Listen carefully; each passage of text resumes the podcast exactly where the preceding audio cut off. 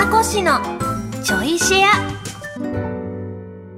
皆さんどうも、小松美香子です。この番組は文化放送で毎週日曜日の24時30分からお送りしている小松美香子のサンデーシェアナイトの後、ちょいとだけおまけでお送りするポッドキャスト番組でございます。はい。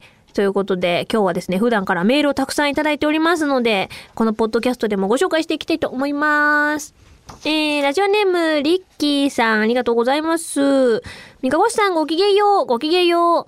免許取得後から大の苦手だったバック駐車をどうしても克服したくて、この9連休を活かして、猛特訓し、ようやく克服することができました。三河越さんは克服したことは何かありますか？いやー、すごい。私もうできないわ。いや、できなかないけど、めちゃくちゃ時間かかると思う。切り返しに。なんか、あのやっぱこれってバック駐車とか縦列とかもそうですけど、あのね、私が通ってた教習所は、もうポールの数数える系の教え方するとこだったんですよ。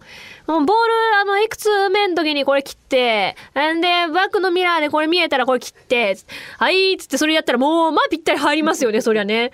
でも外出たらそんなもんないじゃないですか。できないの、できないに等しいのよ、だから。できないに等しい状態で外に出されて。だからもうほんとね、めっちゃ練習しに行きましたもん、私。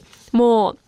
あの、行くスタジオの近辺に何回か、えーちょっと運転しに行って、その近くの駐車場、あ、ここ止められそうかなみたいなところで、こう、駐車の練習とかね。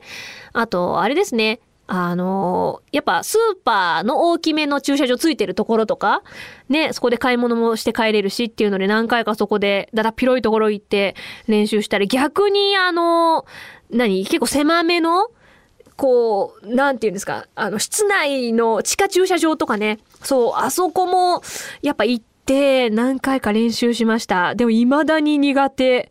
もう、ねえ、あ、やっぱり感覚じゃないですか、結局。なんとなくこう、車幅と、こう、ここで、ここで切り返せばこう入ってみたいなね。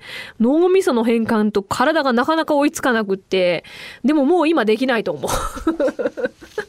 全部あれになってほしいんです。あの、あの、タワー型の駐車場の文化放送もそうですけど、スンって入って、ズインって上げてくれるやつ。とりあえず前から突っ込めばなんとかなるじゃないですか。出るとき回転しても出るだけじゃないですか。家入れる？ふ、う家？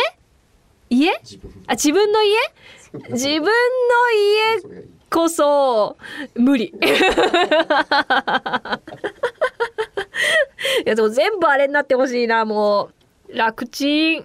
楽ちんだけど、まあ、何もできないよね、結局ね、やんないとね。克服？うん、もう、この年になると、なかなか克服できるもんが なくなってきますし、むしろ無理なものが増えていきますよね。苦手な食べ物は、もう、もうずっとネギ。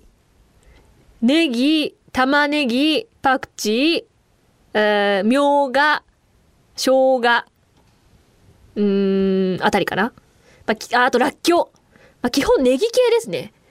ネギの派生系 ニラはいけるんです。え、パクチーは違う？パまあパクチーは確かにあの、まあ、ちょっと、なんか、なんていうんですかね。香りが結構強めなので、うん、苦手。まあ、食べられなくはないですよ。ただ、ネギはマジで食べられない。なんか、生が特にダメで、加熱してあれば全然食べられるんですよ。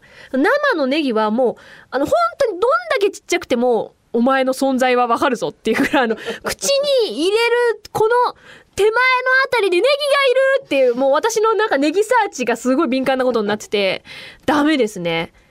ラ私の好きな食べ物大体ネギ多いんですよ。ラーメンとか、チャーハンとか。そう。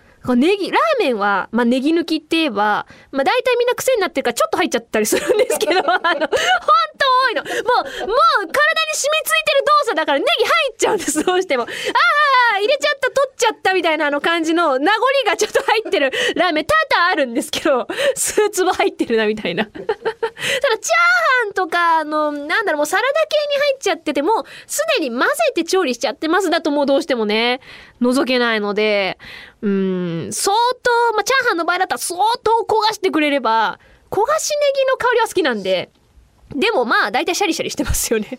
ピザとかの、あの、ちょっと微妙にシャリ感残った玉ねぎとかもダメですし、なのでタルタルソースがダメ。です。食べられない。あと、ポテトサラダはなんで絶対玉ねぎ入ってるの？もう必ず私だからあのお惣菜とかなんか食品買う時にまあやっぱねみんなあんまり触ったものを戻してほしくないだろうなと思うんですけどでも商品表示って裏に絶対あるからこうもうあの上に持ち上げてこう見ないと。で、傾けるわけにはいかない。まあね、ひっくり返しちゃったら嫌じゃないですか。だからこう、そっとつばんでこう、あの、天井に向けて、こうやって見えるんですよ、丁寧に。ネギの表示を探すのに必死な女子がいたら私です。そう、あカレー？カレーぐらいくたくたに煮込まれた玉ねぎなら平気なんですけど、らっきょうは食べられないんで、添えないですね、らっきょうはね。ネギは、もうネギはほんと子供の時からダメなんですよね。これだけは克服できませんでした。ピーマンとかはいけたんですけど、魚とか貝とかは全般大丈夫。全般好きなはずです。そうね。ネギは、なんか、美味しさがわかる人間になりたかったと常々思います。マジでいろんな人に言われるもん、もうネギ。え損してるよ。ネギのうまさがわからないなんて。で、家族に言われながら育ってきたから。家族みんな大好きだからね。はい、続きまして。ラジオネーム、ココアさん、ありがとうございます。先日公開された三日月真央は性別を選べないボイスコミック見ました。ありがとう !1 話から波乱の展開でドキドキ、そしてキュンキュンしました。この作品には胸キュンなシーンがたくさんありますが、三河さんはキュンキュンしたエピソードや憧れていた少女漫画のシチュエーションなどはありますか？ありがとうございます。そうなんです。ボイスコミックでね。あの、性別が変わってしまう主人公を担当させていただいて、なので女の子バージョンと男の子バージョンと両方ね、やらせていただいたんですけど、まあ楽しかったですね。キュンキュンね。少女漫画のシチュエーション？私ね、少女漫画読んで育たなかったんですよ。だから、私の中の恋愛の、なんだろう、漫画に値するものって、犬夜叉とコナンだったんですよね。私に恋愛を教えてくれたのは犬夜叉とコナンだったんですよ。通常あれは恋愛漫画ではないんですけれども。そう。だから、シチュエーションで言えば、あーやっぱり犬夜叉の、あの、カゴメが、あの、犬夜叉を、えーそう、作の日になって犬夜叉がね、人間になっちゃうんですよ。あの、新月の日には。で、あの、匂いがいつも敏感なんですけど、犬夜叉はね、匂い閉ざされてしまうんですね。そんな中、まあ、力も失ってしまって、パワーダウンしている犬夜叉とかをね、なんかこう、膝枕してあげちゃったりするわけなんですよ。で、なんか、そういうシチュエーション、ドキドキしたなって思うし、あと犬夜叉がね、おめえ、いい匂いだなって言うんですよ。いい匂いだなって言われたいなって、あの時思ったんですけど、私でも、その、読んでた当時って、小学、小学生、中学生ぐらいで、まあなんだろう、香水とかっていう概念がまだなかったんですね。私どんな匂いなんだろうってめっちゃ匂い嗅ぎまくりましたね。自分の。草っ 運動部だったんで 汗草ってな私はカゴメにはなれないってあの現実に すごく打ち砕かれたそんな青春時代でした。はい。ということでこのちょい試合もお別れのお時間でございます。改めて小松美香子のサンデーシェアナイトの本放送は文化放送地上波で毎週日曜24時30分からです。ラジコでは1週間タイムフリーで聞くこともできますのでぜひこちらもご利用ください。それではまた次回ちょいとだけこの番組にもお付き合いください。お相手は小松美香子でした。